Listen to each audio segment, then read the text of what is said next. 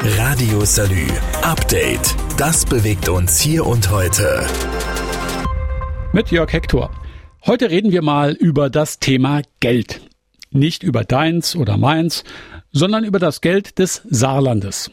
Also eigentlich schon unser Geld. Steuerzahlergeld nämlich. Beim Schimpfen über Steuerverschwendung, da ist der Bürger im Allgemeinen immer schnell dabei. Und das ist in einigen Fällen sicher auch berechtigt. Über diese Fälle rede ich aber jetzt nicht. Mein Thema heute ist eher der etwas größere Rahmen, also wie kommt das Geld eigentlich zusammen und woher? Das Saarland ist ja jetzt mit Finanzen nicht so stark gesegnet. Das ist ja bekannt. Die Landesschulden liegen bei gut 14,5 Milliarden Euro. Der Landeshaushalt ist meist so im jeden Jahr so um die 5 Milliarden stark. Ähnlich hoch liegt das Einkommen des Landes, das sich aus Steuern sowie den Produkten und Dienstleistungen aus Handel, Handwerk, Gewerbe und Industrie zusammensetzt, das sogenannte Bruttoinlandsprodukt oder auch kurz BIP genannt. Haushalt und Bruttoinlandsprodukt bilden sozusagen also soll und haben. Das kennt ja jeder von seinem Bankauszug. Damit die Schulden kleiner werden können, ist es sinnvoll, wenn die Ausgaben geringer sind als die Einnahmen. Ist logisch, oder? Damit man aber die Ausgaben auch ein bisschen planen kann, muss man wissen, wie viel Geld denn so reinkommt. Diese Berechnungen machen die Steuerschätzer. Bei der Steuerschätzung jetzt haben die Experten ein Plus ausgerechnet, also Steuermehreinnahmen, berichtet Saar-Finanzminister Jakob von Weizsäcker. Wir werden im Jahr 2022 in der Größenordnung von 135 Millionen Mehreinnahmen haben im Vergleich zur Steuerschätzung aus dem Mai. Und das klingt ja erstmal positiv. Jetzt kommt aber das große aber. Diese Zahlen ergeben sich aus zwei gegenläufigen Effekten. Einerseits ist die konjunkturelle Entwicklung, das Wirtschaftswachstum deutlich schwächer aus heutiger Sicht einzuschätzen als noch im Mai. Insbesondere für das Jahr 23 erwarten wir eine Schrumpfung des Bruttoinlandsprodukts in real, also nach Abzug der Inflation in realen Preisen von 0,4 Prozent. Gleichzeitig haben wir einen Einnahmeaufwuchs durch den Inflationseffekt. Das gilt insbesondere für die Mehrwertsteuer. Wenn die Preise steigen, dann steigt natürlich auch der Anteil des Staates, der an diesen Preissteigerungen partizipiert. Die Mehreinnahmen sind also nicht aus einer stärkeren Konjunktur erwachsen, sondern nur aus höheren Preisen. In unserem Beispiel von Soll und Haben, also Haushalt und Bruttoinlandsprodukt, schwächelt also das Bruttoinlandsprodukt.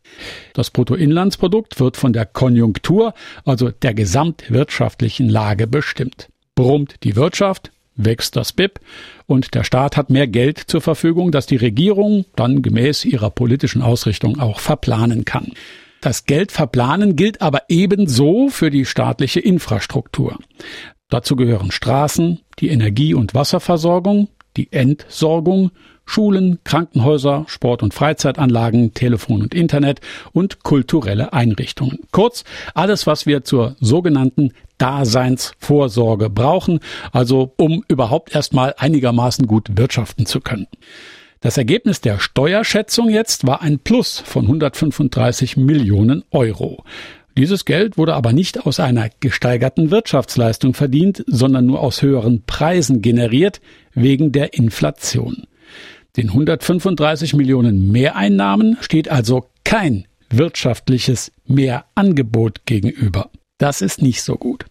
Im Endeffekt bedeutet das nämlich für den Staat ein Nullsummenspiel, erklärt Finanzminister von Weizsäcker. Erstens ist es so, dass ein Teil der Mehreinnahmen schlicht an die Bürgerinnen und Bürger zurückgegeben wird durch steuerliche Entlastungen im Einkommensteuertarif und auch andere Entlastungen, Gaspreisbremse und so weiter. Der andere Effekt ist, dass wir natürlich auch staatlicherseits zusätzliche Aufgaben und zusätzliche Kosten haben in einem durch Inflation geprägten Umfeld. Deshalb kann man sagen, im Betrachtungszeitraum bis 2026, 2027 sorgen die Steuermehreinnahmen nicht etwa dafür, dass der Handlungsspielraum des Staates steigt, sondern sie sorgen dafür, dass der Handlungsspielraum des Staates nicht massiv abnimmt. Im Klartext heißt es, es wird nicht mehr Geld geben für die Infrastruktur oder auch für das Personal im öffentlichen Dienst, sondern dass wir uns sozusagen mit dem Status quo abfinden müssen. Ja, eher darum kämpfen müssen, diesen Status quo zu erhalten. Denn Straßen und Wege werden ja trotzdem schlechter. Und die Wirtschaft, die ja nicht mehr erbracht hat, die muss also noch weiter unterstützt und gefördert werden. Insbesondere für die Menschen, die wegen der hohen Inflation, der gestiegenen Energie- und Lebensmittelpreise auf mehr Lohn hoffen, ist das eine Nachricht, die erst einmal enttäuscht. Auf lange Sicht aber auch einen Vorteil mit sich bringt. Und das ist kein Sarkasmus. Finanzminister Jakob von Weizsäcker erklärt das am Beispiel der Lohntarife. Wir haben ein Inflationsziel für den Euro von zwei Prozent. Heute liegt aber die Inflation deutlich darüber. Im Jahresschnitt vielleicht acht Prozent, kommendes Jahr vielleicht sieben Prozent. Das heißt ein erhebliches Inflationsproblem.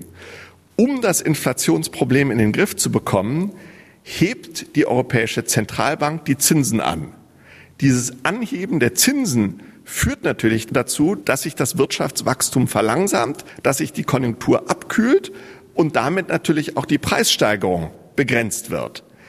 Wenn nun in den Tarifabschlüssen sich diese hohen Inflationsraten verselbstständigen und die Löhne ganz schnell wachsen, die Preise dann entsprechend auch angehoben werden, dann kann es zu einer Art von Verselbstständigung dieser Inflation kommen.